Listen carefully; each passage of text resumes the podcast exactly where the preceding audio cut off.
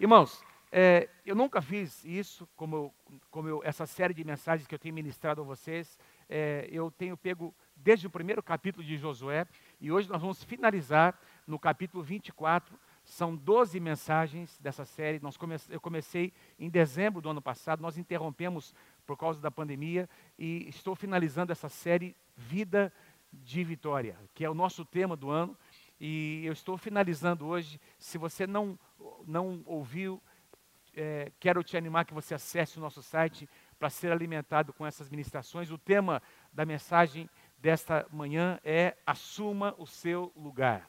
Assuma o seu lugar. Eu acho que você pode dizer, mesmo com máscara, difícil entender, mas vira para quem está pertinho de você aqui, os que estão aqui no salão, e grita bem alto assim para esse irmão, para essa irmã. Meu irmão, assuma o seu lugar, em nome de Jesus. E eu digo para você aí, que está na sua casa, assuma o seu lugar como esposa, como marido, como filho de Deus, não é? Como cidadão nessa nação, não é? Como trabalhador, como empresário, como empreendedor, assuma o seu lugar. Na semana passada eu compartilhei o tema Lute por sua herança.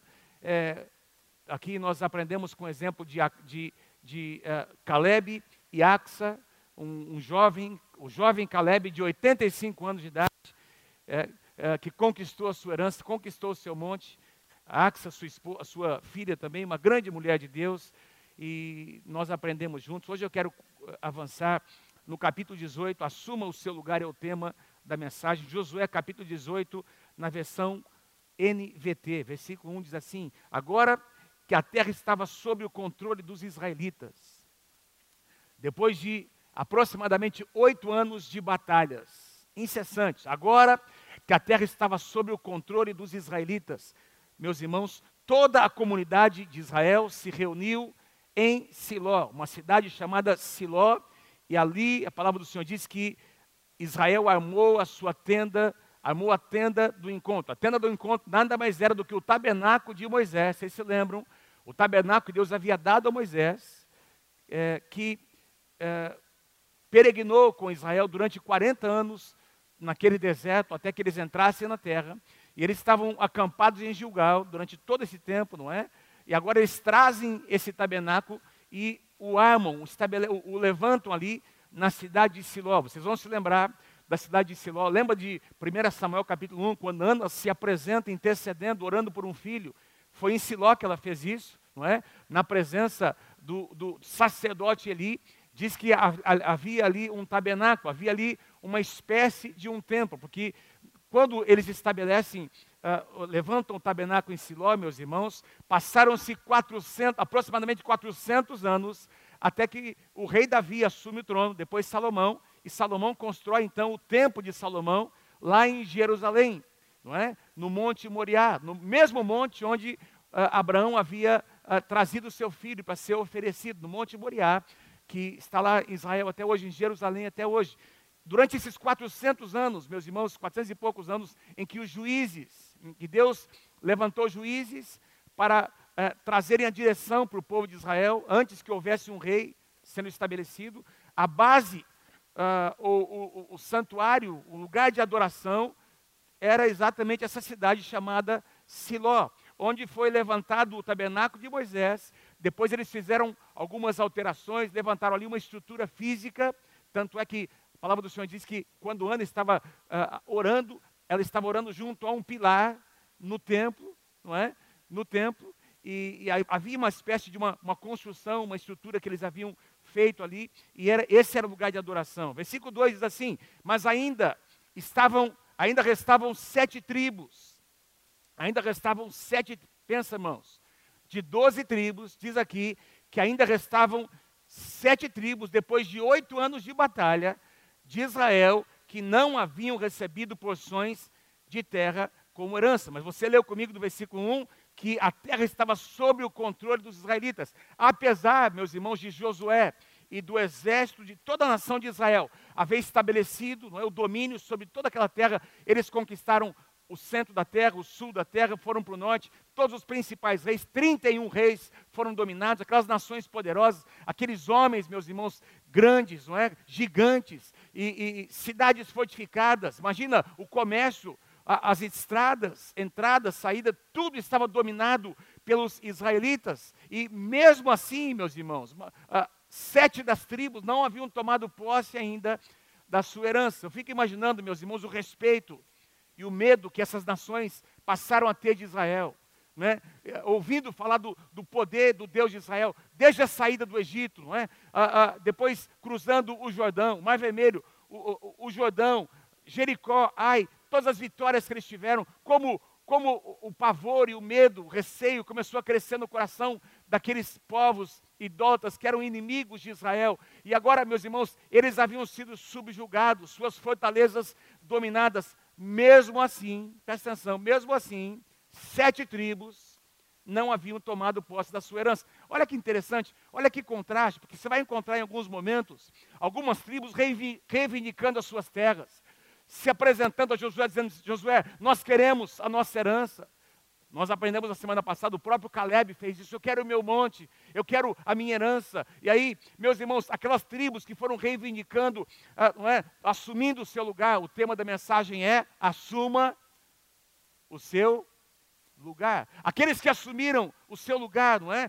Reivindicando no bom sentido a sua herança, meus irmãos, receberam, mas havia sete tribos que estavam ali, meus irmãos, que não haviam tomado posse. Aí nós encontramos, a gente vê, eu, eu, gosto dos detalhes, eu sempre digo isso, eu amo os detalhes da palavra. Quando eu leio, não é? Eu amo os detalhes do que está escrito. Olha o que diz versículo 3 desse capítulo. Então Josué disse aos israelitas: Até quando vocês vão esperar para tomar posse do restante da terra que o Senhor, o Deus dos seus antepassados, lhes prometeu.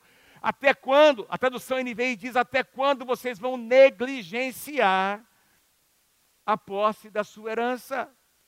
Herança prometida aos seus antepassados. A quem, meus irmãos, Josué se referia? A Abraão. Foi para Abraão que Deus deu a promessa.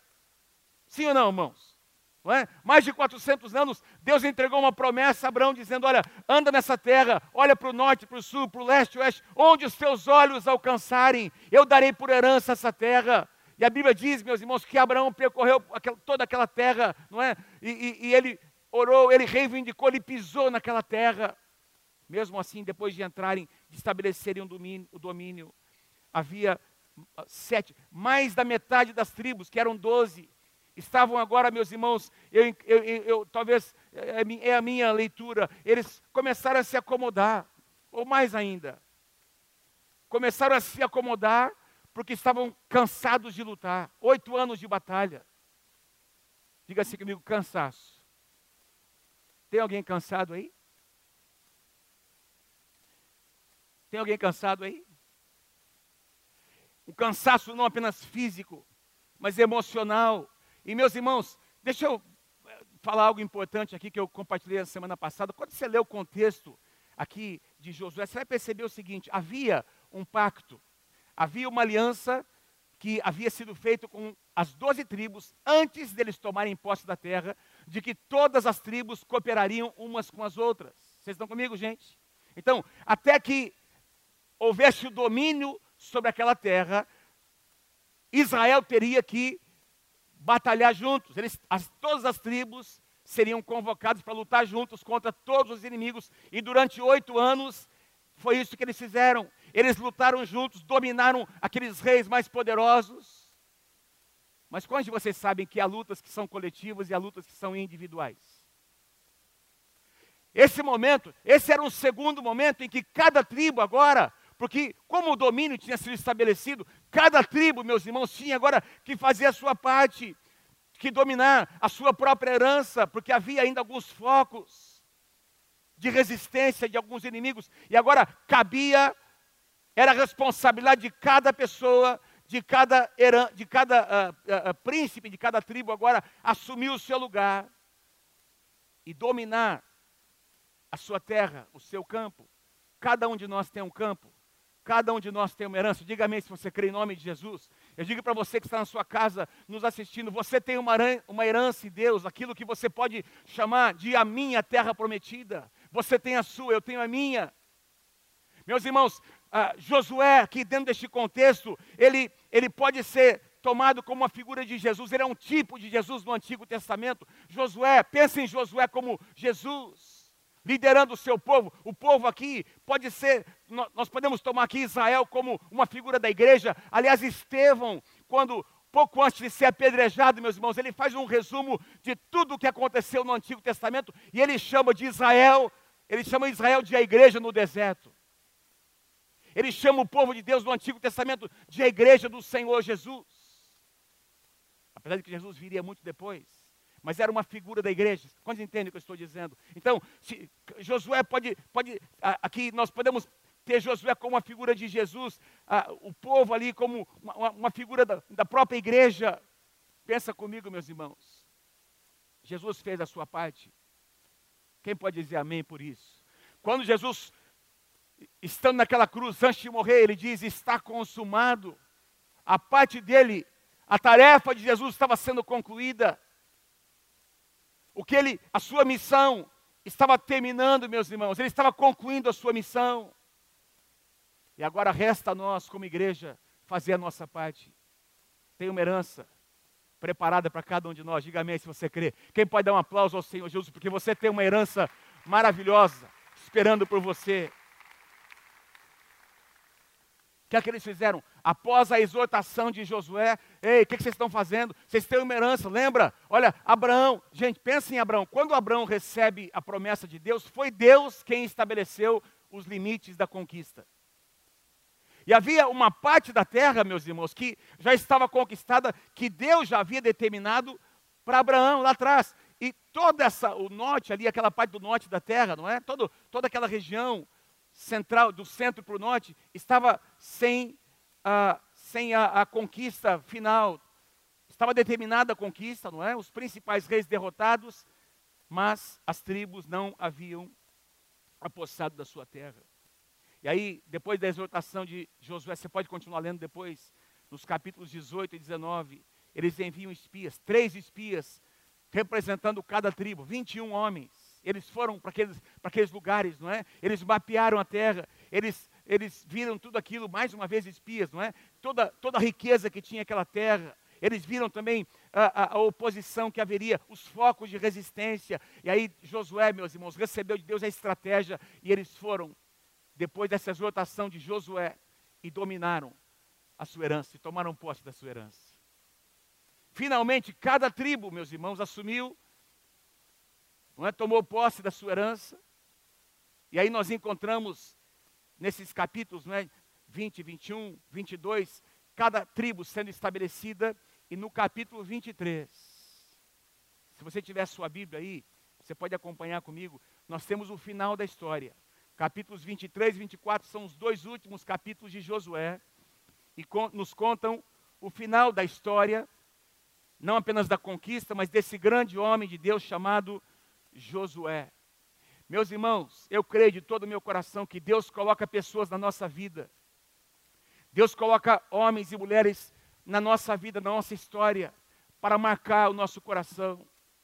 Homens e mulheres com quem nós podemos nos inspirar por eles podemos olhar para suas vidas. Aliás, o livro de Hebreus, capítulo 13, versículo 7, eu coloquei aqui, Hebreus 13, 7 diz assim, na versão atualizada, que é a versão que fala de uma forma mais explícita que eu quero trazer a vocês. Hebreus 13, 7. Você pode ler comigo? Vocês estão aqui no, no, nesse ambiente? Vamos ler comigo bem forte? Vamos lá. Hebreus 13, 7. Vamos lá. Lembrai-vos dos vossos guias, os quais vos pregaram a palavra de Deus, e considerando atentamente o que, irmãos? O fim da sua vida, imitai a fé que tiveram. Deixa eu perguntar para vocês que estão aqui, neste salão aqui, você consegue, ao ler essa passagem, você consegue se lembrar de algumas pessoas que marcaram a sua vida?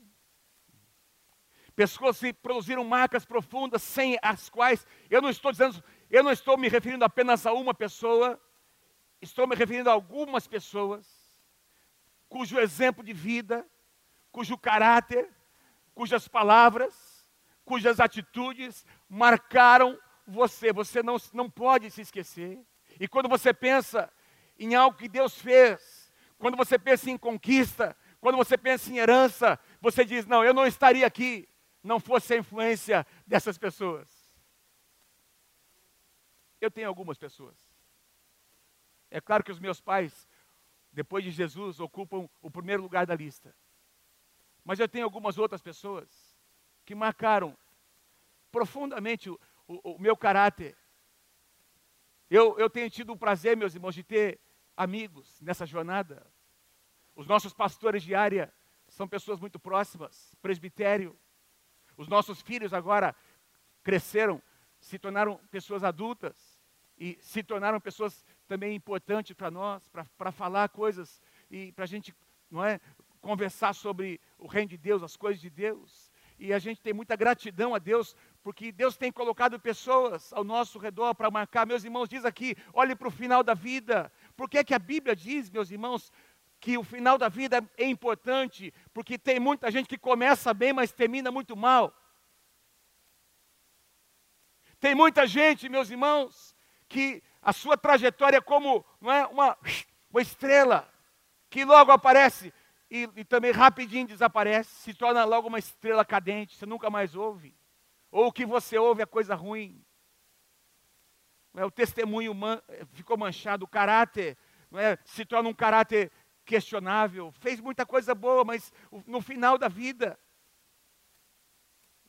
E a Bíblia nos exorta a olhar o final da vida das pessoas. Como é que está o casamento dessa pessoa? Como é que estão os filhos? Quais obras? O que, é que foi construído? E eu, eu, eu, eu, estou me referindo a coisas que, que tudo isso aqui, casamento, filhos, casa, não é? A, a, a maneira como essa pessoa gere os seus negócios, a maneira como essa pessoa trata os seus funcionários, trata os seus amigos, a maneira, é? o que essa pessoa, o que dizem sobre essa pessoa, tudo isso diz respeito ao legado que essa pessoa deixa. O que ela está construindo.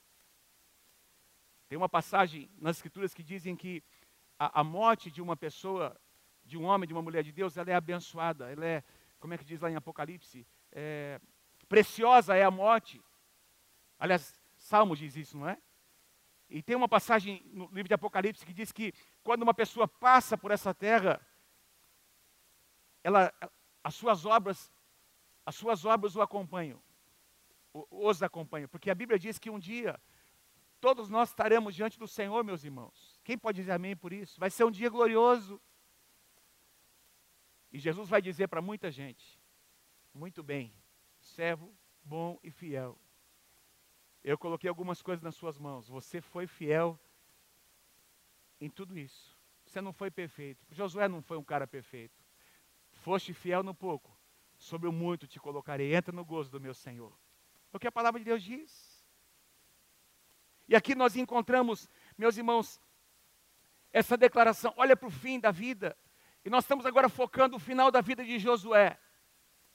Não é? Se você percebe, se você olhar para a vida de alguns, eu poderia citar grandes homens do Antigo Testamento, muito mais carismáticos do, do, que Josué. Você vai ouvir poucas coisas no sentido do carisma de Josué. Não era, um, não era uma pessoa. Aliás, eu, eu citei aqui na semana passada, talvez Caleb tenha sido um cara muito mais carismático muito mais ousado. Você vai encontrar diversas vezes no livro de Josué, Deus dizendo para Josué, Josué, não temas. Não te... Por que, que Deus disse para Josué, Josué, não temas? Porque tinha muito medo no coração dele, tinha muito receio. Quem sabe Josué tinha que lidar com a sua, teve que lidar muitas vezes com a sua alma, com sentimentos interiores, com medos, com receios.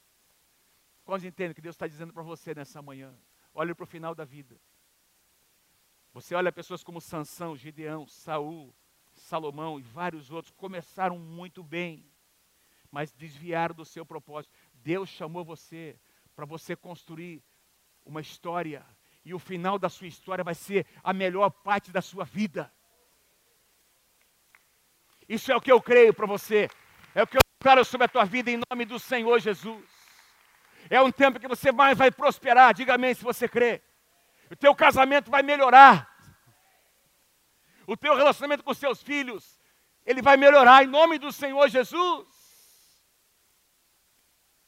Esse é o Deus que você serve, um Deus que faz da tua vida, proporciona o privilégio de, de, que a sua vida seja, de que a melhor parte da sua vida seja o final.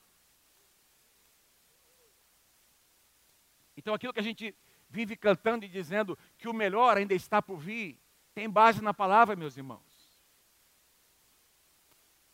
Tem base na palavra. Josué liderou Israel por 25 anos. Ele tinha aí por volta de 85 anos quando recebe a responsabilidade de Moisés de trazer a nova geração para a terra e ele morre aos 110 anos. Ele cometeu vários erros que estão registrados na palavra.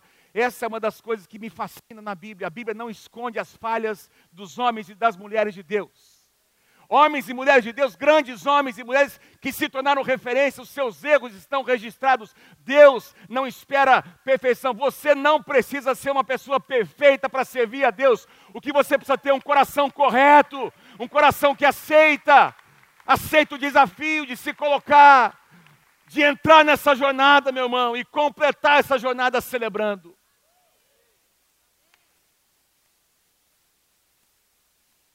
De ter o privilégio de ser, de, de assim, experimentar o privilégio de ser usado por Deus com os seus dons e talentos que cada um aqui tem.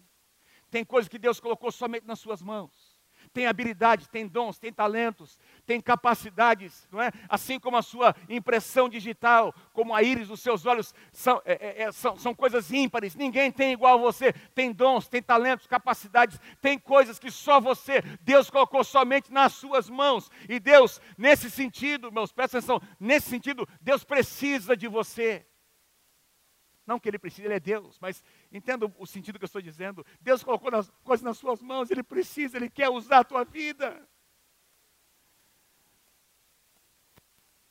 E aí ele levanta esse, esse, esse rapaz de 85 anos chamado, chamado Josué, meus irmãos.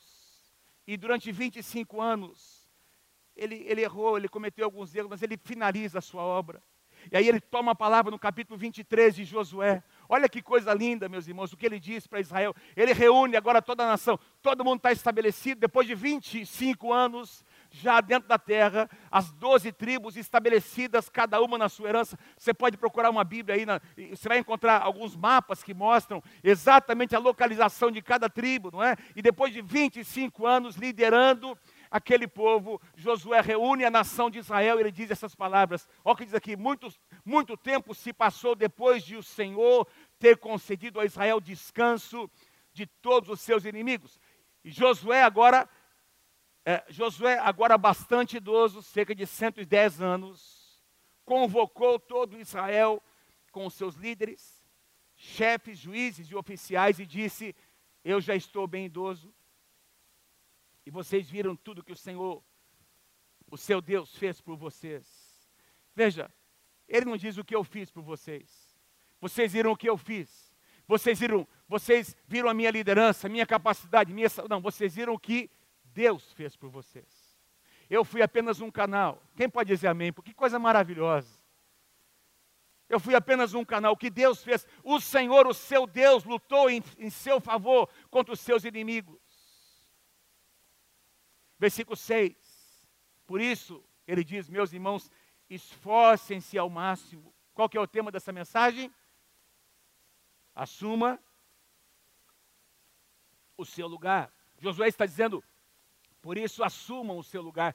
Esforcem-se ao máximo, não se desviem nem para um lado, nem para o outro, não se misturem com os povos que ainda restam na terra, nem sequer mencionem o nome dos deuses deles e muito menos jurem por eles. Não sirvam nem adorem a esses deuses, mas apeguem-se. A palavra pegar aqui significa é, é, grudar, perseguir, colar. Cola em Deus, apegue-se em Deus firmemente, o seu Deus no Senhor, não é? Como fizeram até hoje. Versículo 14: Em breve eu morrerei e eu irei pelo caminho de toda a terra. Vocês sabem de todo o coração que todas as boas promessas do Senhor, seu Deus, se cumpriram, nenhuma delas falhou. Aleluia. Nós cantamos nessa, nessa manhã, Deus de milagres, não é? Deus de promessas, caminho no deserto, luz na escuridão.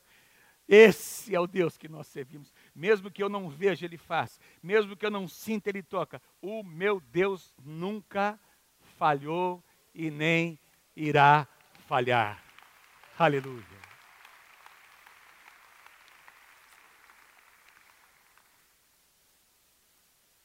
E aí ele continua, ele traz agora Israel. Eu não tenho tempo, irmãos. Foram, na verdade, dois, na verdade, dois momentos. Aqui dá a entender, capítulo 23 e capítulo 24, foram duas convocações. A segunda, naquele lugar chamado Siquém, o mesmo lugar onde Abraão edificou o seu primeiro altar, o mesmo lugar onde Uh, quando eles entraram na terra, eu preguei aqui sobre isso, não é? Uh, eles foram ali para esse lugar chamado Siquém, edificaram um altar, escreveram a palavra de Deus em tábuas de pedra. Siquém tornou-se um lugar estratégico, profético, não é? E aí Josué traz agora o povo, convoca ali para Siquém, e ele faz o seu segundo discurso e último. Versículo 12 ele diz, para resumir: não foram espadas nem arcos, que lhes deram a vitória, não foram, não foi a sua força, não foi a, não foi a nossa capacidade natural, foi o Senhor. Aí ele, ele assume o papel de profeta, irmãos. Olha que lindo. Ele começa a falar em nome do Senhor, versículo 13: Eu lhes dei uma terra que vocês não cultivaram. É Josué falando, sendo a boca de Deus: Eu lhes dei uma terra que vocês não cultivaram, e cidades que não construíram, e cidades onde agora habitam. Eu lhes dei vinhedos e olivais para alimentá-los, embora vocês não os tenham plantado. Portanto, Josué disse: temam ao Senhor e sirvam-no de todo o coração, sirvam somente ao Senhor. E ele vai para o final do discurso. Que discurso? Se você tiver tempo, leia na sua casa, capítulos 23 e 24 de Josué, o seu coração vai ficar constrangido.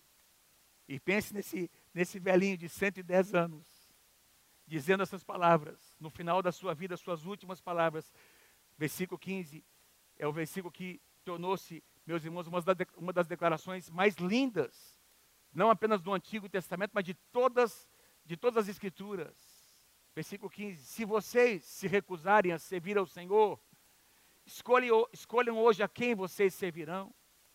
Aos deuses, aqueles deuses que ficaram lá antes do Jordão, ou aos deuses que Aqui esse povo serve aqui depois do Jordão. Quanto a mim, saibam de uma coisa: eu e a minha casa, eu e a minha família, serviremos ao Senhor. Com 110 anos, Josué diz: Eu não sei quanto a vocês. Olha, ele faz um resumo. Meus irmãos, ele fala. Se você for observar aqui, ele conta detalhes das vitórias, ele, ele dá nomes aqueles povos, as cidades, etc. E no final ele diz: Olha, eu não sei, com base em tudo isso, o que é que vocês vão escolher? Qual é a escolha que vocês vão fazer? Eu e a minha casa serviremos ao Senhor. E aí tem a resposta. É claro que Josué falou isso para instigar uma, para pedir uma resposta do povo. Versículo 24: E todo o povo disse a Josué: Nós também serviremos ao Senhor, o nosso Deus, e obedeceremos a Ele. Versículo 31: E o povo de Israel serviu ao Senhor durante toda a vida de Josué e das autoridades que morreram depois dele e que sabiam pessoalmente tudo o que o Senhor tinha feito por Israel. Que homem de Deus, que exemplo. Deus quer fazer de você um exemplo na sua geração. Amém? Deus quer fazer de você um Josué na sua geração. Diga amém se você crê em nome de Jesus. Eu quero finalizar essa mensagem como eu fiz durante todas essas mensagens dessa série. Eu quero trazer a vocês aqui uma reflexão, três, três aplicações práticas para nós que eu encontro tudo isso que eu compartilhei com vocês nessa, nessa manhã. A primeira delas, Lute contra o cansaço. Lute contra o cansaço. Assuma o seu lugar. Meus irmãos, tem um tipo de cansaço que ele é, ele é bacana. Ele, ele, ele é fruto, não é? Do nosso trabalho, de um projeto que nós terminamos, que nós concluímos. Como é gostoso você, no final do dia, ou no final de um projeto, do seu trabalho, você está cansado, assim, é, é, sua mente, seu físico, você descansa, você, não é? Em paz me deito e logo pego no sono, porque o Senhor, Ele me faz repousar com tranquilidade, não é? Então, é, é como é bom, faz parte, não é? De, de, de, Deus nos fez dessa forma, mas tem um tipo de cansado que é nocivo, tem um tipo de cansado, cansaço que produz passividade, eu não sei, meus irmãos. Veja, aquelas sete tribos, lembra que eu falei no começo? Elas, depois de oito anos depois de oito, sete a oito anos de luta, eles estavam tão cansados que eles, que eles não queriam nem tomar posse da sua parte da terra. Ou seja, aquela luta dos oito anos era para tomar posse, era exatamente, era a cereja do bolo, era, era a conquista da sua herança, e eles estavam abrindo mão, meus, tem um cansaço que é tão nocivo que nos faz abrir mão da nossa herança. Preste atenção nisso. Tem um tipo de cansaço. Lembra quando os discípulos estão ali? Jesus traz os discípulos ali para o jardim do Getsemane. Pedro, Tiago, João, os mais próximos. Jesus sai para orar três vezes. Jesus vai e volta, vai e volta. Eles estavam ali dormindo. E a Bíblia diz, não era apenas um sono. Era, a Bíblia diz, chama aquilo de o sono da tristeza. Era um, era, era, é, eles estavam tão apavorados, tão cansados, meus irmãos, que eles estavam agora entregando os pontos. Tem um tipo de cansaço que é nocivo. Lute contra o cansaço. Levante-se, homem de Deus, em nome do Senhor Jesus. Levante-se, mulher de Deus, e assuma o seu lugar. Eu não sei quanto a você, eu estou um pouquinho cansado de algumas coisas. Eu estou um pouquinho cansado de, de más notícias. Eu estou um pouquinho cansado de usar esse negócio aqui, ó.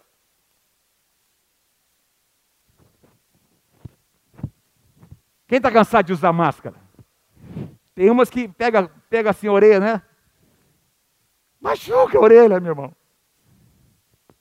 É totalmente necessário, mas, mas eu estou um pouquinho cansado. Gente, quem está cansado de usar álcool gel?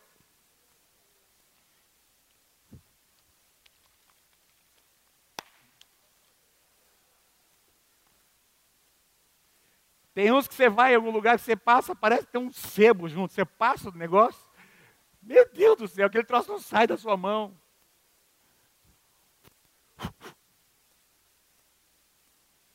Isolamento social. É que nome bonitinho, né, gente? O nome é lindo. Mas é ruim, fala a verdade. Você não poder abraçar as pessoas que você ama. Você não poder tocar, abraçar, dar um apê de mão. Ah, faz parte da nossa cultura. Nós somos assim. A nossa cultura é uma cultura, não é? A gente quer estar junto, a gente quer abraçar, a gente quer beijar, a gente quer conversar, a gente quer espirrar.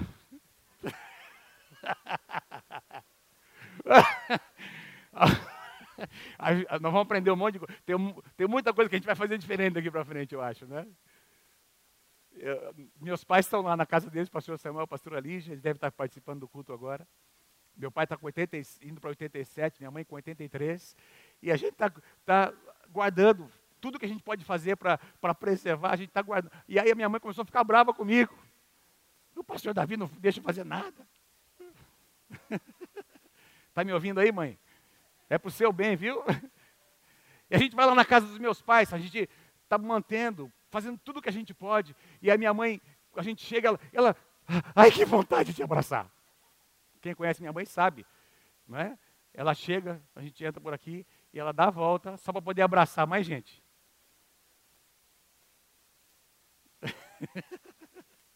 Tadinha, né? Que vontade de abraçar. Meus, o nosso netinho Judá nasceu sexta-feira. O filho do, do André e da Isa. E nós nem ainda vimos, nós só vimos por, por negócio, né? Esse negócio aqui. Também, quem está cansado de usar esse negócio aqui? E a gente nem pode abraçar o nosso netinho, nem pode pegar no colo. Talvez hoje à tarde a gente vai conseguir fazer isso, que o médico, a, a pediatra liberou, né?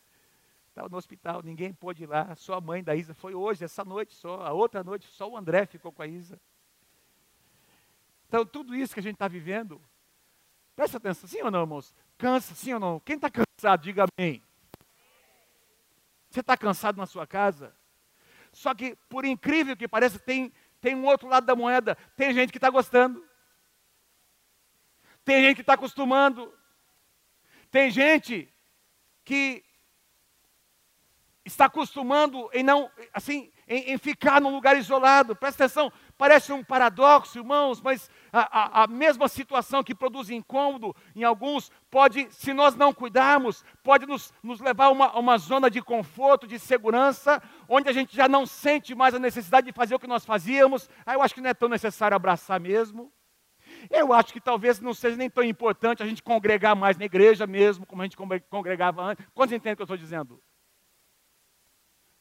Porque o inimigo às vezes usa uma situação para gerar em nós uma atitude errada. Quando nós deveríamos dizer, espera um pouquinho, o meu Deus continua sendo Deus, essa situação vai passar, eu vou, eu, eu vou poder abraçar sim, eu quero ver os meus irmãos, eu quero voltar para a minha célula, eu quero ser cuidado, eu quero cuidar, eu quero abraçar, eu quero beijar, eu quero transmitir o amor. Mas isso é igreja.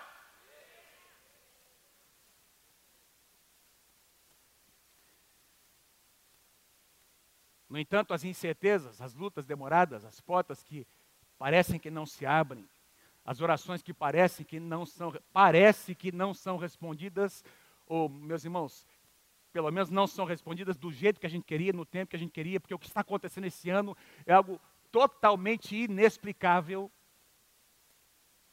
No entanto, eu quero sugerir a você, em nome de Jesus, que esse ano seja o ano que marque a sua vida como um ano, não apenas o ano da pandemia, mas o ano em que você conquistou isso, conquistou aquilo, você decidiu isso, decidiu aquilo, você avançou nessa área, você venceu essa situação. Amém, irmãos? Eu já, eu tenho um projeto, eu tenho um projeto. Essas 12 mensagens aqui, eu quero transformar num livro. Meu primeiro livro é um alvo de vida, eu quero fazer isso. Para abençoar as pessoas. Então eu vou lembrar do ano de 2020, quando, que foi, quando foi o ano em que eu consegui escrever o meu primeiro livro mesmo. Tem alguns materiais que a gente já escreveu, mas eu quero colocar no papel. Pronto, falei, agora não vou, ter, não vou poder voltar atrás. Amém. Vamos fazer, vamos fazer de uma situação negativa algo bom para nós, bom para a igreja, bom para nossa casa. Assuma o seu lugar. Enquanto eu preparava essa mensagem, alguns versículos vieram à minha mente, meus irmãos, Filipenses 4,13, tudo posso naquele que me fortalece. Filipenses 4,13, vamos, vamos dizer junto? Vamos lá comigo, vamos lá. Tudo posso naquele que me fortalece. Romanos capítulo 8, versículo 28, leia comigo. Sabemos que todas as coisas cooperam para o bem daqueles que amam a Deus, daqueles que são chamados segundo o seu propósito. Romanos capítulo 8, versículo 37. Mas em todas estas coisas somos mais que vencedores por meio daquele que nos amou. 1 João capítulo 4, versículo 4. Maior é aquele que está em vós do que aquele que está no mundo. Presta atenção. Jesus nunca disse que seria fácil, mas ele deixou muito claro que nunca nos abandonaria e que sempre estaria conosco. Jesus é Emanuel, Deus conosco. Aleluia. Aleluia. Então, meu irmão, lute contra o cansaço. Número dois. Mantenha o foco na guerra e não apenas em algumas batalhas ou conquistas. Porque, veja, a batalha principal não estava ganha dentro desse contexto de Josué. Guerras foram vencidas, povos foram derrotados, mas agora cada tribo tinha que assumir o seu lugar, tomar posse da sua herança, não é? Para finalizar, não é? Para finalizar aquela, aquela guerra, o, o domínio de Israel. Então, batalhas foram ganhas, mas a guerra mesmo, na verdade, presta atenção, aqueles povos, todos esses povos ali, eles continuaram infiltrados naquela terra, esses focos de resistência, há cerca de 400 e tantos anos a mais, somente no reinado de Davi, todos eles foram de fato dominados. Mais de 400 anos depois, eles conviveram. Tanto é que você vai encontrar os juízes, ali, Gideão, Jefté, Sansão, todos os juízes ali lutando contra esses inimigos que tinham ali ficado como focos, mas foram crescendo, foram se multiplicando e depois vieram contra Israel 400 anos. Por quê? Porque a, aquela geração que entrou na terra não fez a sua parte. Encarou como uma guerra, aliás, como apenas uma, uma conquista, uma batalha, quando Deus queria que eles vencessem a guerra completa.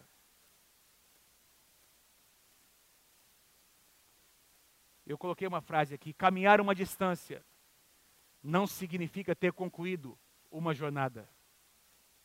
Caminhar uma distância não significa ter concluído uma jornada.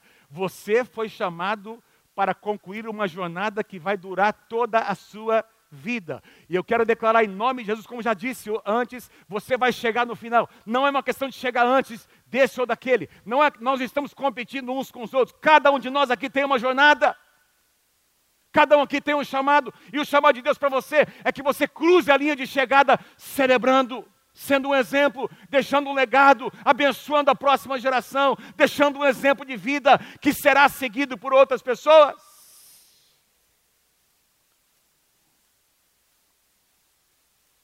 Que nós possamos dizer nessa manhã, nesse dia, eu e a minha casa serviremos ao Senhor até o final. Eu e minha casa serviremos ao Senhor, custe o que custar. Eu e minha casa serviremos ao Senhor em qualquer tempo, em qualquer hora. Eu e minha casa serviremos ao Senhor, não importa as oposições que vierem. Eu e minha casa serviremos ao Senhor, ainda que enfrentemos algumas contradições e não consigamos entender a maneira como o nosso Deus age, eu e a minha casa serviremos ao Senhor. Amém, aleluia. E para finalizar, pode vir aqui, por favor, os músicos, Ana, por favor, Paulinho. Em terceiro lugar, então, número um, lute contra o cansaço. Número dois, mantenha o foco na guerra e não apenas em algumas batalhas. Em terceiro lugar e último, termine bem conclua bem a sua jornada. Já falei sobre isso. Conclua bem. Você já imaginou, meus irmãos, se Jesus não tivesse terminado bem? Olha para mim, por favor. Pensa comigo. Se naquele momento ali do Getsemane, a Bíblia diz que Jesus estava em agonia, diz que ele começou a agonizar, sentindo a sua alma. Sabe, alguns pensam, meus irmãos, que Jesus estava assim, agonizando por causa do sofrimento que ele teria que passar, sofrimento físico, mas eu não creio que é isso. Jesus estava agonizando porque ele estava sentindo a separação que haveria entre ele, entre ele e o seu pai. Essa era a principal dor de Jesus assumir o pecado da humanidade e, meus irmãos, começar a sentir o afastamento, porque a santidade de Deus não poderia conviver com o pecado da humanidade concentrado na pessoa do Senhor Jesus. E ele começa agora a ser tentado abrir mão disso. Ah, se possível, passa de mim. Mas não se faça, não seja feita a minha vontade, meu Pai, mas a tua. Eu vou até o final, eu vou terminar bem. Eu vou concluir. Vocês já imaginaram se Jesus tivesse mudado de ideia no finalzinho da sua jornada? Tudo que ele fez, tudo que ele pregou, tudo que ele ensinou, todos os milagres não teriam nenhuma validade, porque a sua obra não teria sido completada. Jesus completou a sua obra. Complete a sua obra. Tem algumas coisas na sua jornada, no seu chamado, na sua trajetória e na minha, que nós ainda não sabemos. Nós não temos todo o conhecimento, nós não sabemos ainda tudo. Nós não temos ideia, não é assim, pastor Wagner? de todas as variáveis, tudo que Deus ainda fará, os lugares onde Deus ainda levará cada um de nós. Nós, nós não temos, meus irmãos, essa ideia, mas o que o, é isso que é, que é lindo esse caminhar com o nosso Deus, na medida que nós vamos sendo fiéis no que Ele coloca hoje, Ele, ele mostra o próximo passo. Ele mostra a próxima decisão, ele mostra a próxima porta por onde nós entraremos. Se você for fiel, você vai entrar por portas, você vai caminhar por lugares e você chegará no final da sua jornada completando a obra que Deus te deu para você fazer. Termine bem. Eclesiastes 7:8 diz, Eclesiastes 7:8, melhor é o fim das coisas do que o seu princípio. Termine bem o que Deus colocou nas suas mãos. Quem pode dar um grande aplauso ao Senhor Jesus nessa manhã?